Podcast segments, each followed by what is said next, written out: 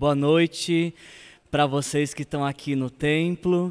Boa noite para vocês que estão em casa. Todos sejam abençoados em nome de Jesus nesta noite. Abra teu coração nesse momento para aquilo que Deus quer quer falar com você, que aquilo que ele vai falar conosco. Hoje é uma noite muito especial. Toda vez que a gente se dirige, ah, prepara nosso coração para ouvir o que o Senhor tem para falar, é uma, tem que ser uma noite encarada como uma noite especial. Então que você possa assim enxergar esse tempo como seu tempo, como um tempo com Deus.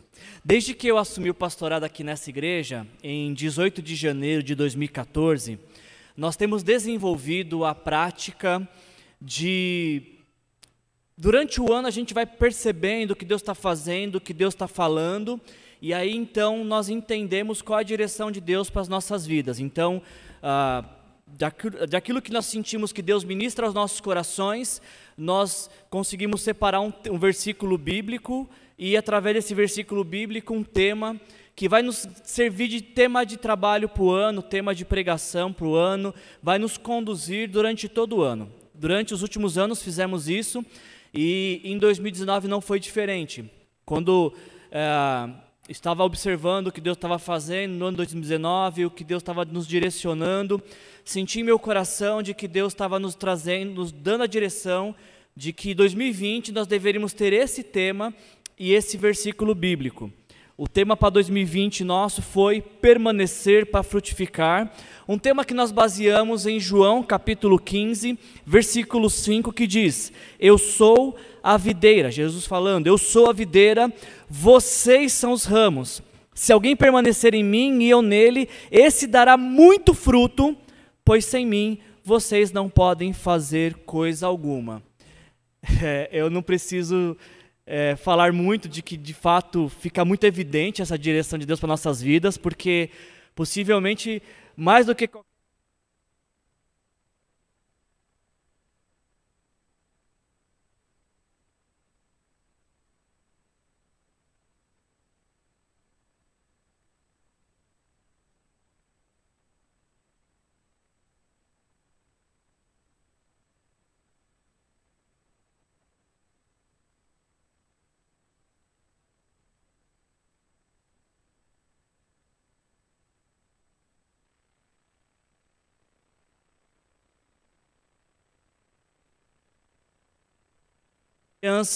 do Vista Verde seria uma igreja plantadora de outras igrejas, formadora de pastores, multiplicadora de líderes e célula e uma igreja que compartilharia o evangelho com o maior número de pessoas. No mês de março, nós estávamos estudando o livro de Tiago, através dessa série da teoria prática, e eu acho que nenhuma das séries, talvez essa foi a série que mais mexeu comigo esse ano, porque justamente quando a gente estava falando de ter alegria na provação, foi que tivemos que fechar nossos templos, passar a usar máscaras. Eu sinto que Deus estava nos preparando já. Enfim, esse ano nós falamos sobre a centralidade de Jesus, falamos sobre família, falamos sobre rever nossa vida, relembramos de que Deus continua sendo bom e todo tempo Ele é bom. Nós falamos da soberania de Deus através de um estudo que fizemos do livro de Daniel, falamos da beleza da vida. Nós falamos esse ano sobre uh, sonhar os sonhos de Deus para a nossa igreja e no mês passado tivemos a coragem de confrontar o dinheiro mesmo vivendo em um cenário econômico desastroso, caótico, ainda assim confrontamos as promessas do dinheiro que se apresenta como uma divindade querendo nos oferecer somente aquilo que Deus tem para nos dar, de alegria, paz, a completude. Então, essa foi nossa caminhada neste ano de permanecer para frutificar. E antes de avançar, para você que faz parte da Igreja Aliança ou que tem nos acompanhado este ano. Se você não nos acompanha, todas essas mensagens estão no YouTube, você pode assisti-lo. Até recomendo que você assista essas mensagens para relembrar o que Deus falou. E eu queria fazer essa pergunta para você. Como que essas mensagens te ajudaram a permanecer e frutificar nesse ano 2020? De que maneira Deus falou com você através dessas mensagens, ou melhor perguntando, qual dessas mensagens Deus mais falou com você? Através de qual mensagem que você ouviu Deus falando e isso te levou a permanecer firme e confiante no Senhor para podermos chegar ao fim de mais um ano? Como o Lucas bem disse, a gente está chegando ao fim de mais um ano, se é que a gente pode dizer que 2020 acaba dia 31 de dezembro, não é verdade? Algumas pessoas estão dizendo que 2020 foi o ano que não começou, enquanto outras pessoas estão dizendo que 2020 é o ano que não vai terminar. É, é, verdade que esse ano é um ano atípico, é um ano diferente, porque em outros dezembros, em outros anos, possivelmente nessa época do ano nós estaríamos pensando nas comemorações, nos lugares aonde desejávamos ir, as pessoas com quem nós gostaríamos de estar neste neste final de ano, e mais do que isso, dezembro normalmente é aquela época do ano que nós fechamos para balanço, avaliamos o ano e começamos a fazer planos e projetos para o outro ano que vai vir. Mas esse ano é um ano diferente, né? Por conta da o vírus começou novamente, nós tivemos, começamos, voltamos a ter um alto número de contaminados do vírus uh, e também estamos vivendo agora sobre por um lado, temos esse, esse, alto índice de contaminação da Covid, do outro lado, estamos vivendo sobre a esperança, a, a, a expectativa do surgimento de uma vacina, e tanto a, essa expectativa de uma vacina quanto essa alta de contaminados pela Covid vão fazer com que esse nosso dezembro seja diferente. Dezembro vai ser talvez um mês onde as nossas comemorações terão que ser mais restritas.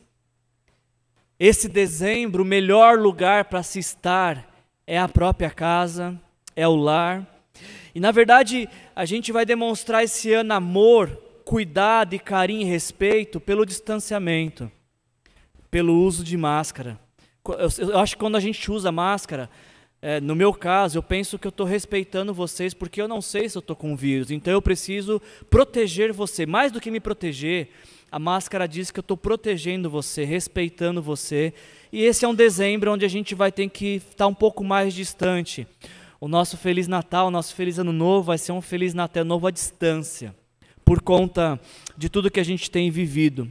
Agora, uma coisa que não pode mudar Talvez sim, as nossas comemorações foram afetadas, é, é fato de que vai ser um dezembro diferente, mas tem algo que não muda e nunca deve mudar, que é essa essa esperança, essa expectativa do que está por vir, do novo ano que está diante de nós. Independente do que tenha acontecido, do que está acontecendo no mundo, tem uma coisa que não vai mudar. Nós vamos celebrar o Natal, que é ah, o momento do ano onde nós paramos para lembrar daquilo que Deus fez. Natal é essa época do ano onde nós somos convidados a lembrar da história do Filho de Deus que se tornou homem para tornar os homens filhos de Deus. E porque Jesus vem ao mundo nós podemos ter esperança de um novo dia, de um novo amanhã, no mundo com Covid, no mundo sem Covid, no mundo que descobriu vacina, no mundo sem vacina ainda. Jesus é nossa esperança. Não é a descoberta de uma vacina, não é o fim de uma pandemia. Jesus é a nossa esperança. E é por isso então que o nosso coração pode se encher de esperança, não porque já descobrimos uma vacina, não porque tudo nos vai bem, mas porque Jesus vive, porque Ele é o nosso Senhor e nisso está baseada a nossa, nossa esperança. Eu sei que a gente está vivendo dias de incerteza, mas nesse mês de dezembro eu quero falar de uma certeza que nós temos, porque Ele vive nós podemos crer no amanhã. Porque Jesus vive, nós podemos crer no amanhã. Nós temos diversas dúvidas, mas podemos ter uma garantia: Jesus nos ama e tem cuidado de nós. Isso tem que fazer com que o meu coração e o seu coração, quando a gente é habitado por essa certeza de que Jesus ama, isso tem que fazer com que o nosso coração, sim, seja tomado por perspectiva, por esperança do próximo ano que está diante de nós. Por conta disso, então, é, essa é a motivação, dentro do que eu falei para vocês, essa é a nossa motivação de, de realizar essa série de dezembro. Nesse mês de dezembro, essa é a série que a gente vai estar realizando. Contagem regressiva, quando a esperança fala mais alto que as circunstâncias. E junto com vocês nesse mês de dezembro, através dessa série de mensagens, eu quero pensar um pouquinho, eu quero meditar sobre aquilo que Deus quer e pode fazer em nossas vidas. Se dezembro, por conta do Natal, é um mês de esperança, eu não quero deixar que isso passe. Obviamente que nós não desconsideramos por todo o sofrimento que muitos estão passando, por desemprego. 170 ah, mil brasileiros morreram de Covid, então o Natal de 170 mil famílias, perdão, 170 mil famílias vai ser diferente, eu não quero desprezar isso mas também não posso deixar de falar de alegria, de esperança nesse momento da nossa vida. Não desconsiderando o sofrimento, mas também não perdendo de vista a alegria que Jesus pode nos dar. Aliás, por falar em alegria, esse é o primeiro tema dessa mensagem desta noite: contagem regressiva para a alegria. E junto com vocês nessa noite eu quero pensar como é que esse botão é acionado entre nós para iniciar uma contagem regressiva para que a alegria de Deus nos alcance. Se você precisa de alegria, deixa Jesus acionar um, esse botão do cronômetro regressivo do seu coração para te preparar para a alegria que Ele quer te dar. Ah, nós vamos basear nossa mensagem desta noite, um texto muito conhecido, se você quiser já abrir sua Bíblia, ah, se encontra em Marcos capítulo 10, e a partir do versículo 46, nós vamos ver Jesus acionando o botão da alegria, no, da contagem regressiva para a alegria, no coração de um homem que, na verdade, não tem um nome. Ele era conhecido na Bíblia pelo nome do seu pai, ele era conhecido por quem ele era filho. Mas hoje, essa noite, meditando nessa história, a minha oração e esperança é que Jesus também toque nosso coração para iniciarmos essa contagem regressiva, para sermos alegrados pelo Senhor. A nossa história começa da seguinte forma: Marcos capítulo 10, versículo 46. Quando Jesus e seus discípulos, uh, juntamente com uma grande multidão, estavam saindo da cidade, uh, saindo da cidade, o filho de Timeu, Bartimeu, eh, que era cego, estava sentado à beira do caminho pedindo esmolas. O capítulo 10 de Marcos, ele está nos preparando. Marcos, quando está escrevendo os, esse, esse livro, no capítulo 10, ele nos prepara para a chegada de Jesus em Jerusalém. No capítulo, então no capítulo 11, Jesus chega em Jerusalém, onde passaria uma semana em Jerusalém, a semana da Páscoa, e ali Jesus seria crucificado e morto por conta dos pecados da humanidade, mas no domingo, no terceiro dia, ele ressuscitaria para abrir os portais da eternidade a todos aqueles que se rendessem a ele, a todos aqueles que entregassem a vida para ele e o recebessem como Senhor e Salvador de suas vidas. Se você quiser fazer essa reflexão na sua casa, essa jornada de Jesus até Jerusalém, em Marcos, começa no capítulo 8. No capítulo 8 de Marcos, ah, Pedro reconhece Jesus como Messias. Jesus está perguntando quem que as pessoas dizem que eu sou. Aí os discípulos falam: bom, uns dizem que o Senhor é João Batista, outros de que é Elias ou algum dos, dos profetas. E Jesus fala: mas e vocês, meus discípulos, vocês que me conhecem, quem vocês dizem que eu sou? E aí então Pedro fala: Tu és o Cristo de Deus, tu és o Filho de Deus. E assim começa a jornada de Jesus até Jerusalém, com Pedro reconhecendo que Jesus é o Messias. E nessa jornada até Jerusalém, Marcos capítulo 10, o versículo 45 e 46, nos diz que Jesus está tá em Jericó. Se você lembrar de algumas mensagens que a gente fez semana, algumas semanas atrás do Bom Samaritano, nós falamos que de Jericó a Jerusalém são 25 quilômetros. Jesus está subindo de Jericó até Jerusalém e a caminho para celebrar a Páscoa e como era a Páscoa é uma tradição era uma tradição dos judeus todos os judeus deviam ir até Jerusalém então o texto nos diz que Jesus está em Jericó com uma grande multidão indo para Jerusalém para celebrar a Páscoa. Agora, uma coisa que é muito importante que você saiba é que em Marcos capítulo 10, preste atenção, por favor. Em Marcos capítulo 10, é a última vez que Jesus colocaria seus pés na cidade de Jericó. Jesus está passando entre em Jericó, a caminho de Jerusalém, e nunca mais ele voltaria para Jericó. Porque ali em Jerusalém ele morreria na cruz pelos nossos pecados. Eu não sei se você consegue entender a importância desta informação, mas ela é muito importante para que possamos compreender o texto que nós vamos meditar nessa noite. Porque Jesus está passando pela última vez naquela cidade. Você consegue entender a profundidade disso? Você consegue entender a importância desta informação? Tem um cego, um homem, que entendeu a importância disso. Tem um personagem bíblico que entendeu a importância de saber que aquela era a última vez que Jesus estava passando por, por Jericó. Porque se Jesus está passando naquele lugar pela última vez, essa é uma oportunidade única de vida. E talvez essa, logo de início a gente já aprenda uma lição muito importante. Eu não sei se você está atento quando Jesus passa pela sua vida.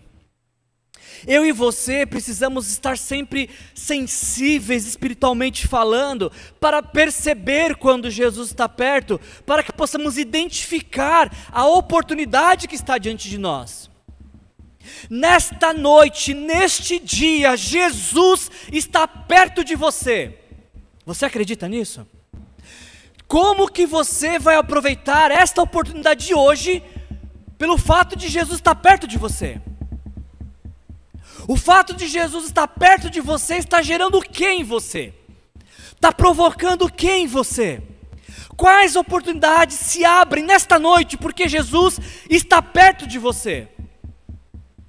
É o que esse texto vai nos ensinar nesta noite. Por isso, não perca, não perca essa oportunidade raríssima de ter Jesus perto de você. E aprenda junto comigo esse texto. O que devemos fazer quando tomamos consciência de que Jesus está perto de nós? Jesus está subindo de Jericó a Jerusalém. Ele está passando por Jericó, junto com seus discípulos, junto com uma grande multidão que está indo para Jerusalém celebrar a Páscoa. E na entrada de Jericó, nos diz o texto, as margens das estradas de Jericó, por onde Jesus, discípulos e uma grande multidão está passando, as margens, Marcos nos diz que tem um cego, que nem tem nome, porque a palavra bar ela fala, ela faz, ela é a tradução para filho. Então Bartimeu é filho de Timeu. Quem é aquele ali? É o filho do Timeu. No texto ele não é identificado por um nome próprio, pelo seu nome pessoal. Esse homem, esse cego, esse mendigo que está à margem da sociedade, à margem da estrada, ele só é conhecido através do, pai, do seu pai. E esse homem que nós estamos chamando aqui de Bartimeu, como filho de Timeu, ele está à margem da estrada. Enquanto uma grande multidão, ao som de festa, imagino eu, indo para Jerusalém para celebrar a Páscoa, tem um que está à margem. E na verdade não havia lugar melhor para ele estar sendo mendigo, porque ah, como o caminho de Jericó a Jerusalém para a celebração da Páscoa passavam muitas pessoas, talvez aquela seria a oportunidade que ele mais faturaria no ano. Além disso, os judeus tinham como uma prática espiritual o dar esmola para um judeu, dar esmola é uma expressão de sua espiritualidade. Então, os cegos, os pedintes eram colocados às margens da estrada, e esta era uma época do ano que eles recebiam muitas, muitas esmolas. Agora, o que eu queria que você fizesse, para que esse texto profundo encontrasse morada em seu coração, é que em alguns breves instantes você tentasse na sua mente criar essa cena. Tenta criar rapidamente, imaginar este cenário. Uma estrada, como essa que a gente está vendo, Jesus e os discípulos, uma grande multidão e um cego mendigo na margem. Tenta visualizar, tenta criar essa imagem na sua cabeça. Porque é este o cenário e é neste momento que o, que o cronômetro regressivo deste homem é acionado e uma grande expectativa do que Deus vai fazer começa a contar a partir de agora. Quando ouviu que era Jesus de Nazaré, começou a gritar: Jesus, filho de Davi, tem misericórdia de mim. Aquela aquela não era mais, aquele não era mais apenas mais um dia como qualquer outro para Bartimeu. Na verdade, quando ele acordou, talvez era mais um dia que alguém o conduziria até as margens para pedir esmola. Talvez aquele dia era um dia como qualquer outro, onde Bartimeu teria que contar com a generosidade das pessoas que iam dar esmola para ele, da misericórdia de quem ia conduzi-lo até a beira da estrada. Quando Bartimeu acordou naquele dia, talvez era um dia como qualquer outro. Era um dia como qualquer outro, até, até ele ouvir falar que Jesus estava passando, porque quando ele ouve que Jesus está passando, algo acontece em seu interior. Você entendeu isso? Quando ele ouve as pessoas, tá, aquela multidão, aquela bagunça, aquele barulho, e o Bartimeu pergunta: o que está acontecendo? Porque ele é cego, ele não está vendo, o que está acontecendo? E alguém fala: ah, Jesus de Nazaré está passando. Quando ele ouve isso, o cronômetro regressivo do seu coração é acionado. E algo em seu interior começa a mudar, pelo simples fato dele saber que Jesus está passando. Porque quando esse homem que era cego ouve dizer que Jesus está passando, começa a criar uma expectativa em seu coração de que algo podia ser diferente, de que algo podia mudar, de que algo grande iria acontecer. Ele continuava cego, ele ainda era mendigo, mas quando ele ouve falar Jesus está passando, algo acontece em seu coração e em seu interior. Esse é o motivo pelo qual algumas pessoas são transformadas e outras continuam as mesmas. Porque algumas pessoas, quando têm a percepção da presença de Jesus, algo em seu interior muda, independente do que está acontecendo no mundo exterior. Enquanto outras pessoas não se dão conta de que Jesus está perto e por isso continuam sendo as mesmas pessoas. Essa é a primeira e importante lição dessa noite. Você está anotando? Você tem onde anotar? Por favor, anote isso. Essa é a primeira grande lição desta mensagem desta noite. Jesus está perto de você. Ele sabe quem você é, Ele sabe quais são as suas necessidades, Ele sabe o que está em seu coração, Ele sabe qual é o seu futuro e os bons planos que Ele tem para a sua vida. Jesus está perto de você. E quando você toma consciência de que Jesus está perto de você, algo dentro de você começa a mudar. Mesmo que o mundo exterior continue o mesmo. Você consegue sentir Jesus perto de você nessa noite? Você consegue, pela fé, crer que Jesus está perto de você? Você consegue acreditar e entender que Ele te ama e que a sua voz é uma voz que Ele ouve? Que as suas orações não ficam no vazio, não são interrompidas pelo teto. Jesus está perto de você, e quando a gente tem a nossa consciência despertada de que Jesus está perto, algo deve ser diferente, algo tem que mudar. É o que aconteceu com Bartimeu. Ele ouve dizer: Jesus está passando. Algo em seu interior o impulsiona a clamar. Quando, deixa eu repetir isso. Quando Bartimeu sabe, ouve que Jesus está perto, a primeira coisa que ele faz, saber que Jesus está perto, o que leva Bartimeu a fazer é clamar por misericórdia. Saber que Jesus está perto de você te leva a fazer o quê? Te leva a acreditar no quê? Te leva a esperar pelo quê? Jesus está passando, Bartimeu, opa, Jesus, filho de Davi, tem misericórdia de mim. Se Jesus está passando, se Jesus está perto, eu quero senti-lo, eu quero clamar a Ele, eu quero ser favorecido por Sua graça e por Sua misericórdia. E é engraçado que as pessoas que comunicaram para Bartimeu disseram que era. Como eles apresentaram Jesus? Jesus de. Jesus de Nazaré. Esse é um título que Jesus recebeu porque acharam que, que ele nasceu em Nazaré. Porque ele cresceu em Nazaré, mas Jesus ele nasceu em Belém.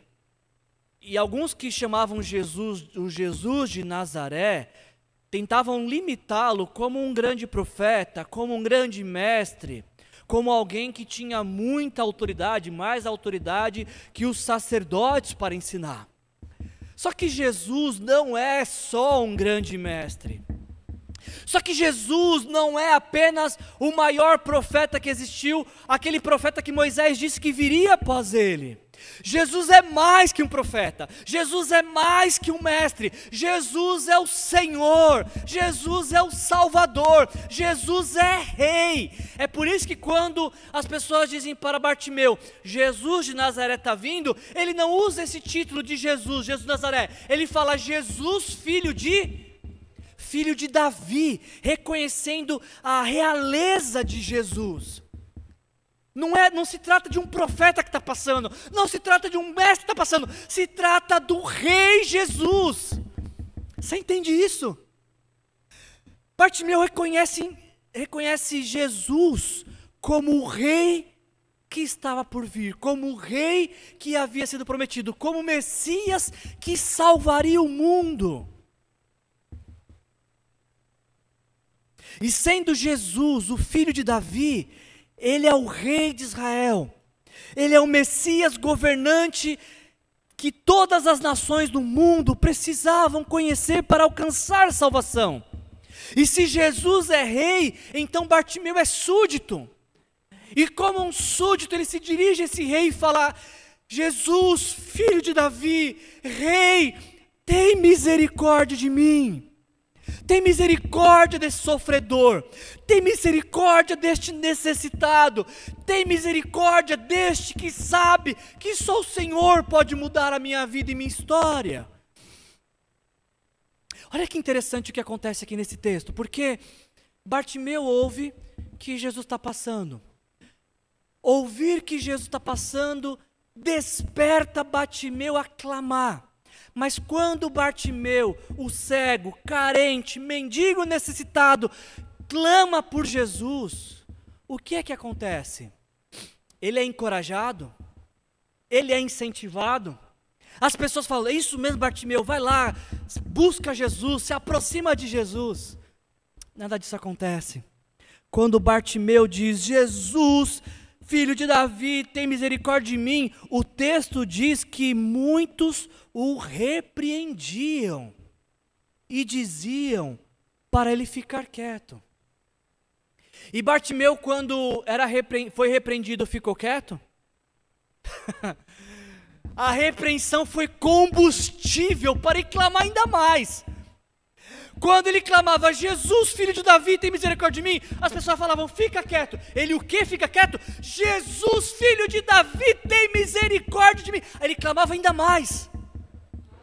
A repreensão, a contrariedade, as dificuldades, ao invés de impedir o clamor de Bartimeu, impulsionaram, incendiaram, incentivaram ele a clamar ainda mais. Sabe o que isso significa? Sabe o que esse texto nos ensina?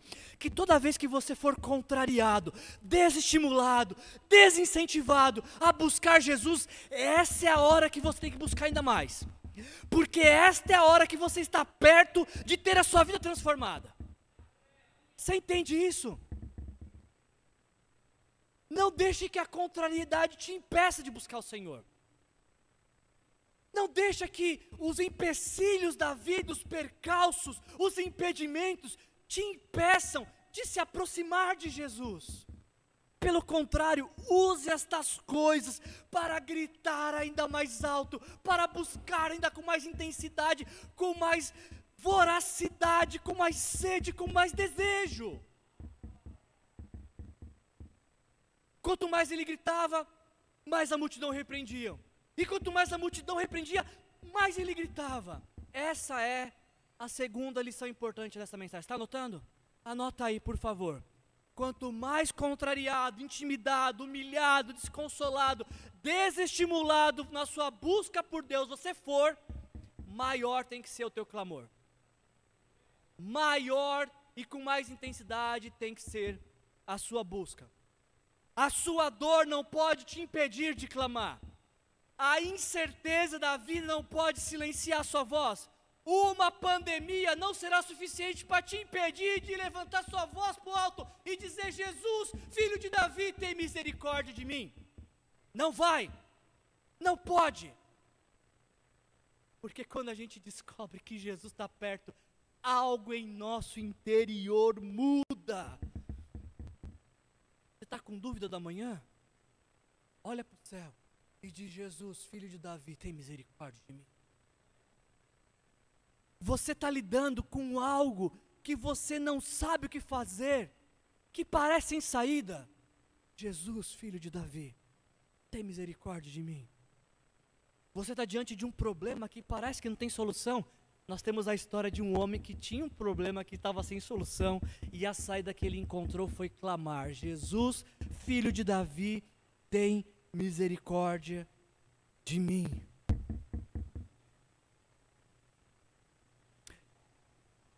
Mesmo diante de dificuldades, mesmo diante de empecilhos, clamar ao Senhor é sempre a melhor solução. E olha só como esse texto continua: entre clamor e impedimento, clamor e contrariedade. Nos diz que Jesus parou. eu gostei demais dessa parte, gente, dessa, dessa mensagem aqui. Eu não sei quantos de vocês já tiveram a oportunidade de estar em uma grande multidão. Agora não pode mais, agora é distanciamento, tá, gente? Mas lembra antes, quando a gente podia ficar no meio da muvuca, do povão. Sei lá, lá no centro da cidade, no dia 24 de dezembro. Já foi pro centro no dia 24 de dezembro? Quantos de vocês aqui, deixa eu fazer uma pergunta. Quantos de vocês aqui ou vocês em casa já pegaram metrô na Praça da Sé num dia da semana às, às 18 horas com chuva? Cara, essa é a melhor sensação do universo, de acolhimento, de proximidade, de aconchego. Agora, tenta imaginar qualquer muvuca que você já tenha vivido. Quais as chances de, no meio de uma multidão, ao som de festa, você ouvir e distinguir uma única voz. Quais são as chances disso? Quais são as chances de você, no meio de uma multidão, uma voz sobressair? Alguém chamar teu nome, Wilson, no meio da multidão? Quem chamou? Não tem como. Mas isso é diferente quando a pessoa que está ouvindo é Jesus. Porque está uma multidão cantando, uma multidão celebrando, viajando, e quando alguém fala Jesus, filho de Davi, tem misericórdia de mim, ele, opa, peraí, para que eu ouvi alguém clamar.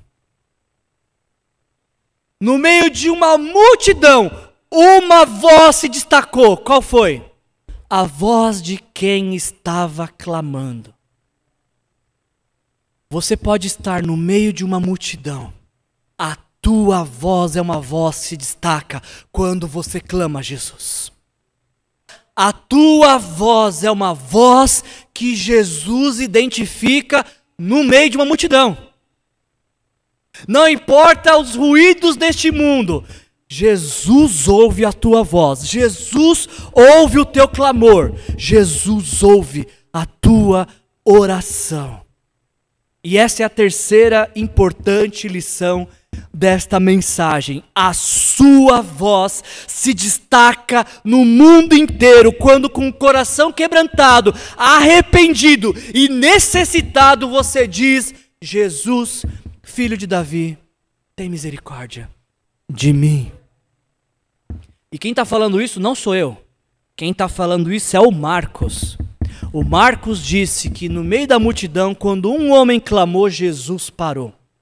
Jesus interrompeu a viagem a Jerusalém para dar atenção àquele necessitado que estava clamando à margem da sociedade. Esse versículo ele, ele é muito interessante e, e, eu achei ele muito interessante, até engraçado. Eu, eu dei risada quando estava a mensagem essa semana, porque o clamor de Bartimeu dá certo, porque ele consegue chamar a atenção de Jesus. Agora, preste muita atenção nisso aqui. O clamor de Bartimeu chama a atenção de Jesus, mas não é Jesus que vai falar com Bartimeu. Vocês já prestaram atenção nessa passagem aqui? Porque quando Bartimeu clama, não é Jesus que vai até ele. O que, que Jesus fala? Chamem-no. Jesus manda outras pessoas chamarem Bartimeu. A pergunta é: quem foi chamar Bartimeu? Quem é que foi levar a mensagem para Bartimeu de que Jesus o estava chamando? A resposta: nós não sabemos.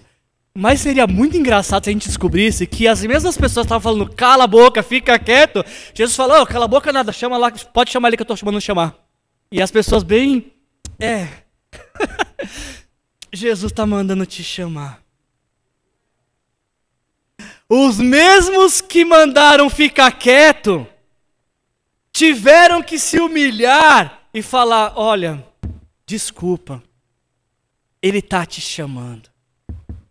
Ele quer se aproximar de você, ele quer ter contato com você. Eu queria gastar um pouco de tempo aqui, gente, porque neste versículo aqui, eu acho que Deus tem uma mensagem muito especial para a Igreja Aliança Cristã e Missionária do Vista Verde e para todas as igrejas que professam Jesus Cristo como Senhor. Porque qual é a mensagem de Jesus? Chamem-no. E esses mensageiros, eles vão levar não suas próprias mensagens, eles vão levar a mensagem de quem? De Jesus. Esses mensageiros vão se dirigir até Bartimeu para falar o que Jesus mandou dizer. Vocês entenderam isso? Quando esses mensageiros chegam até Bartimeu, o que é que eles dizem? Capítulo 10, versículo 49. Chamaram o cego, e olha qual foi a mensagem do mensageiro: ânimo, levante-se, ele o está chamando. A nossa função, como discípulos de Jesus, como mensageiros do Evangelho, não é anunciar a nossa mensagem, é anunciar a mensagem daquele que nos enviou, o Senhor Jesus. E este mundo caótico, amedrontado por uma pandemia, precisa de discípulos de Jesus que se direcionem aos perdidos, aos amedrontados, aos preocupados com essa mensagem. Ânimo, Ele está te chamando. Você entendeu isso? Essa aqui é a mensagem para a igreja. A igreja de Jesus Cristo tem que se portar como esses mensageiros que se dirigem aos perdidos, que se dirigem aos necessitados, que se dirigem aos amedrontados, que se dirigem aos sofredores e levam essa mensagem de esperança. E anunciam: ei, ânimo! Ânimo por quê? Porque Jesus está te chamando. Porque Jesus quer se tornar conhecido a você. Porque Jesus quer ouvir a sua oração.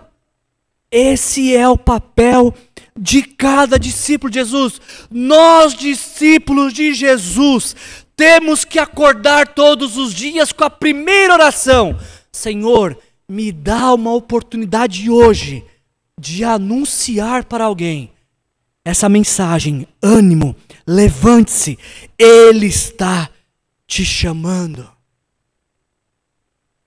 Eu queria inclusive já deixar, antes de concluir a mensagem, esse desafio dessa mensagem.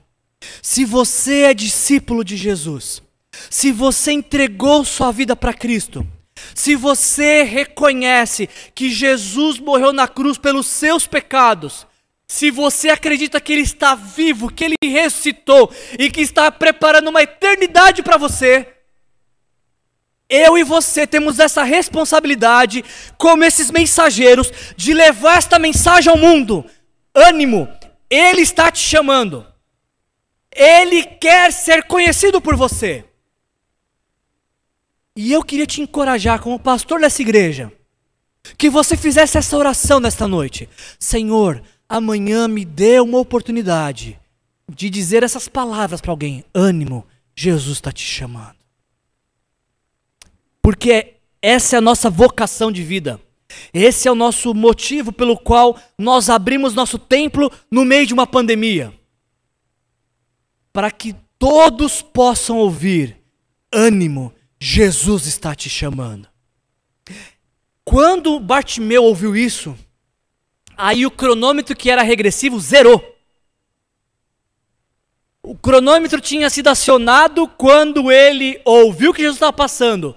Quando ele ouve dizer ânimo, levante-se, Jesus está te chamando. Nos diz o texto que ah, Bartimeu ele lançou sua capa para o lado, ele deu um salto, se pôs de pé e se dirigiu até Jesus. Aqui nesse, nessa parte desse texto tem algo muito simbólico e importante para entendermos nessa noite. A capa de um mendigo, ela tinha duas, é, opções, é, duas necessidades, duas utilidades básicas. A primeira utilidade de uma capa era a utilidade de provisão.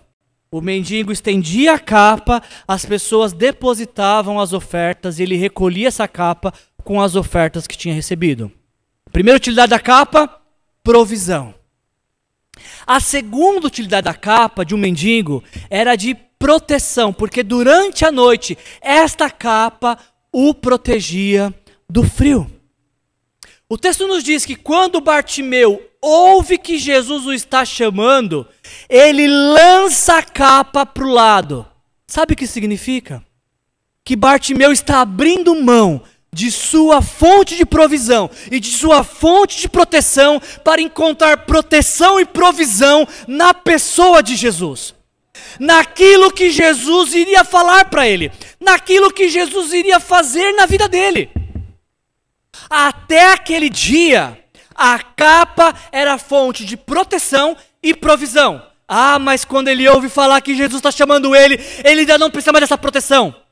Ele já não precisa mais dessa provisão, porque Jesus passaria a ser a sua fonte de provisão e seria o seu próprio protetor.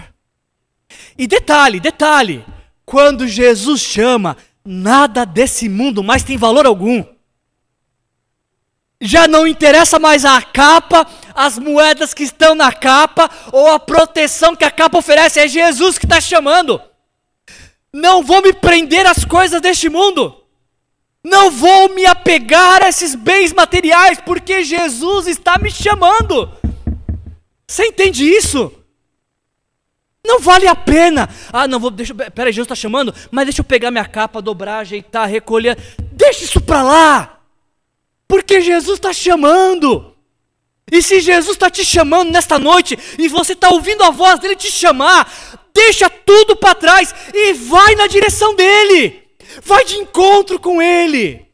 E você vai provar e perceber de que ele tem toda a provisão que você precisa. E ele é o protetor que guardará toda a sua vida, daqui até a eternidade. É o que Bartimeu faz. Ele larga tudo, larga essa capa para lá e ele vai em direção a Jesus. Ainda cego, ainda mendigo. Tanto faz, porque Jesus está me chamando.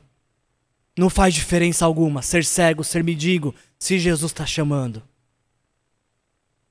Até aqui, nesse ponto da mensagem, você já ouviu de que nós não podemos perder oportunidades que Jesus nos dá. Até aqui, esse ponto da mensagem, nós já ouvimos que nós precisamos ter na nossa, na nossa consciência despertada de que Jesus está perto. Porque quando a nossa consciência desperta para a proximidade de Jesus, algo em nosso interior muda. E se algo no seu interior não está mudando, é porque você ainda não percebeu Jesus perto de você. Até aqui nós aprendemos que quanto maiores forem nossas lutas, maiores devem ser, maior tem que ser o nosso clamor. E principalmente, saber que Jesus está nos chamando deve mudar nosso ser. Deve ser para nós uma grande fonte de alegria despertando dentro de nós.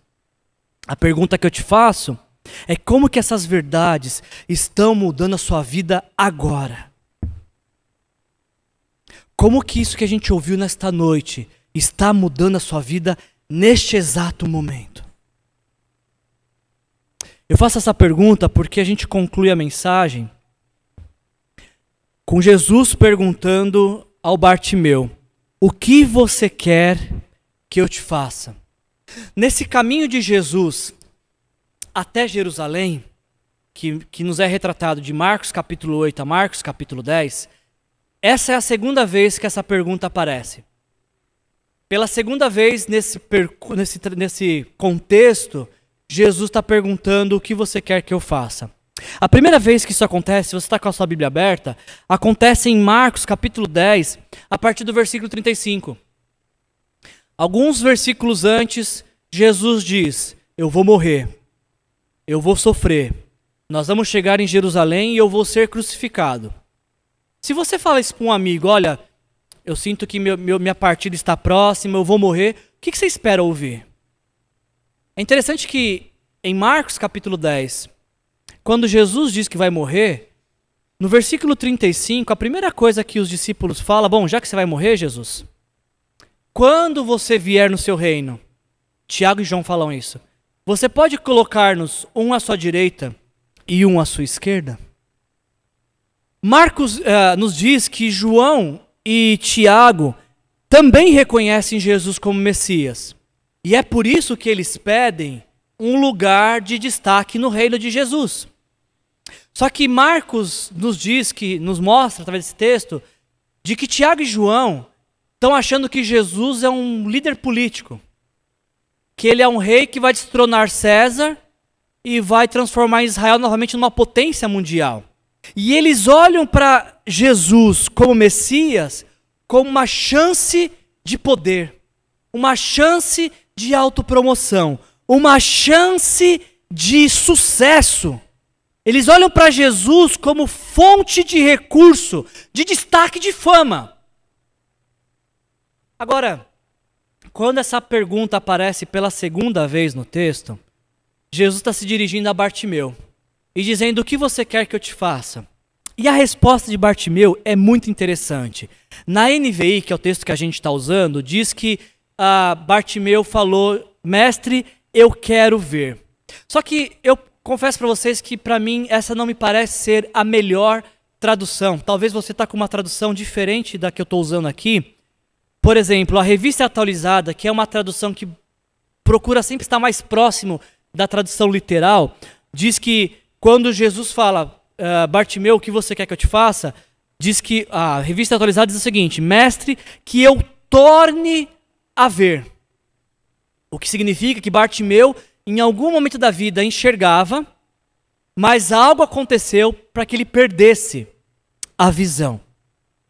Agora, eu não sei se você sabia, mas em todo o Antigo Testamento, em todo o Antigo Testamento, não existe sequer um milagre de, de cura de visão. O Antigo Testamento nos relata diversos milagres, mas no Antigo Testamento não é conhecido de alguém que milagrosamente tornou a ver, ou que passou a ver. E por conta disso, uma vez que o Antigo Testamento não tem relato, registro de, de um cego que tornou a ver ou que passou a ver, criou-se uma expectativa de que quando os cegos tornassem a ver, pudessem ver, este seria um sinal de que o Messias tinha chegado. Inclusive Isaías, que é um profeta messiânico, ele vai falar isso em Isaías capítulo 35.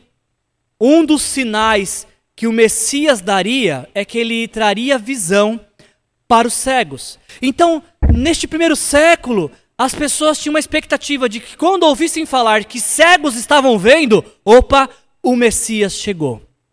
Por que eu estou contando isso para vocês e por que isso é tão importante vocês saberem? Porque eu contei para vocês que desde o capítulo 8, Jesus está se apresentando como Messias. Os discípulos o confundem achando que ele é um Messias político.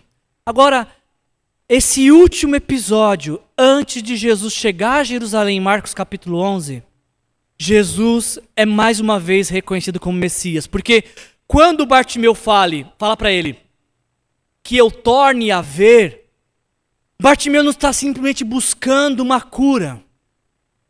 Bartimeu está confessando a sua fé, que acredita que Jesus é o Messias que ele estava esperando. Porque somente o Messias podia trazer visão ao cego. Então, se Jesus é o Messias, ele pode curá-lo. Então, quando Bartimeu fala, mestre, que eu torne a ver, Bartimeu está reconhecendo que Jesus é o Messias, o Salvador do mundo, que deveria vir. Porque se Jesus curar a sua cegueira, este é o sinal de que ele é o Messias.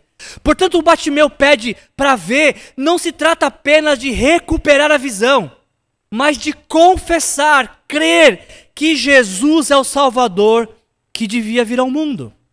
É por isso que, mais uma vez, fazendo uso da, da versão revista e, e atualizada, para mim faz muito mais sentido entender que Jesus fala para Bartimeu: Vai, a tua fé o salvou, e não a sua fé o curou. Porque se trata muito mais de uma cura. É muito mais do que a cura física. É uma salvação espiritual. Reconhecer que Jesus é o Messias, que Jesus é o Salvador. E quando Bartimeu reconhece que Jesus é o Messias, é o Salvador, e é curado. Essa história nos termina dizendo que Bartimeu seguiu Jesus, uh, imediatamente ele recuperou a visão e seguiu Jesus pelo caminho. Por qual caminho? O caminho que levava a Jerusalém. O caminho onde Jesus seria recebido uh, no domingo de Ramos como rei, mas que na sexta-feira seria morto pelos nossos pecados. Eu encerro essa mensagem porque eu acho que ela traz para nós essa mesma pergunta. Eu acho que Jesus, eu creio que Jesus nos trouxe até aqui ao templo, ou colocou você diante dessa mensagem pela internet, para que você também responda nessa noite o que é que você quer que ele te faça.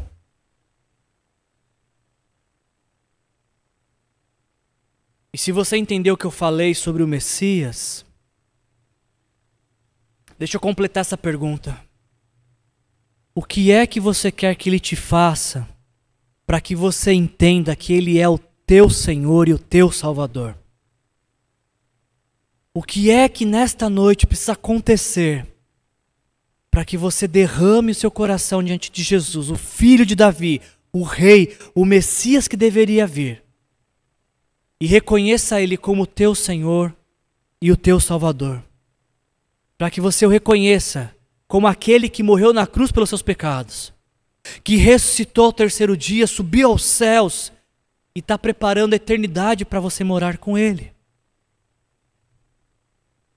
Quando nós entendemos que Jesus é o Senhor, é o Salvador, todas as outras coisas nas nossas vidas começam a mudar a partir desta primeira mudança. A mudança de alguém que estava perdido, mas foi achado por Jesus. Esta é uma noite que você, onde quer que você esteja, do jeito que você viveu essa semana, você pode nesta noite fechar seus olhos e também dizer: Jesus, filho de Davi, tem misericórdia de mim. Muda a minha vida, muda o meu coração, para que eu te reconheça em todos os meus caminhos. Te reconheça como Senhor, como Salvador.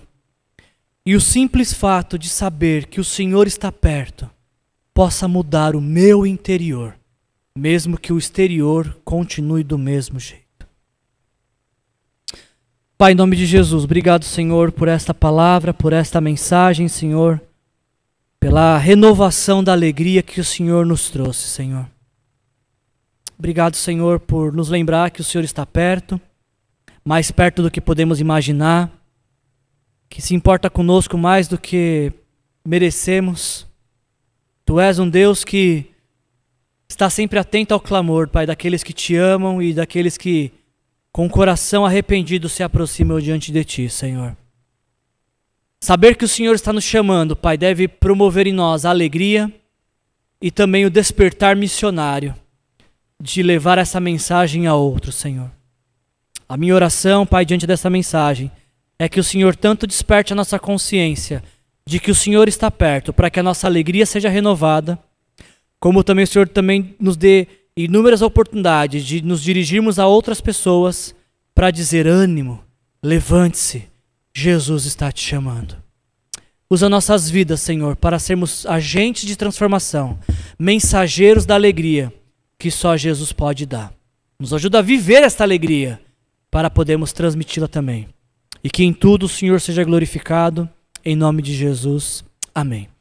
Que a graça do nosso Senhor Jesus Cristo, o amor do nosso Deus o Pai, a comunhão e a consolação do Espírito Santo te impulsione, te coloque de pé e te leve a outros para compartilhar a mensagem da alegria que só Jesus pode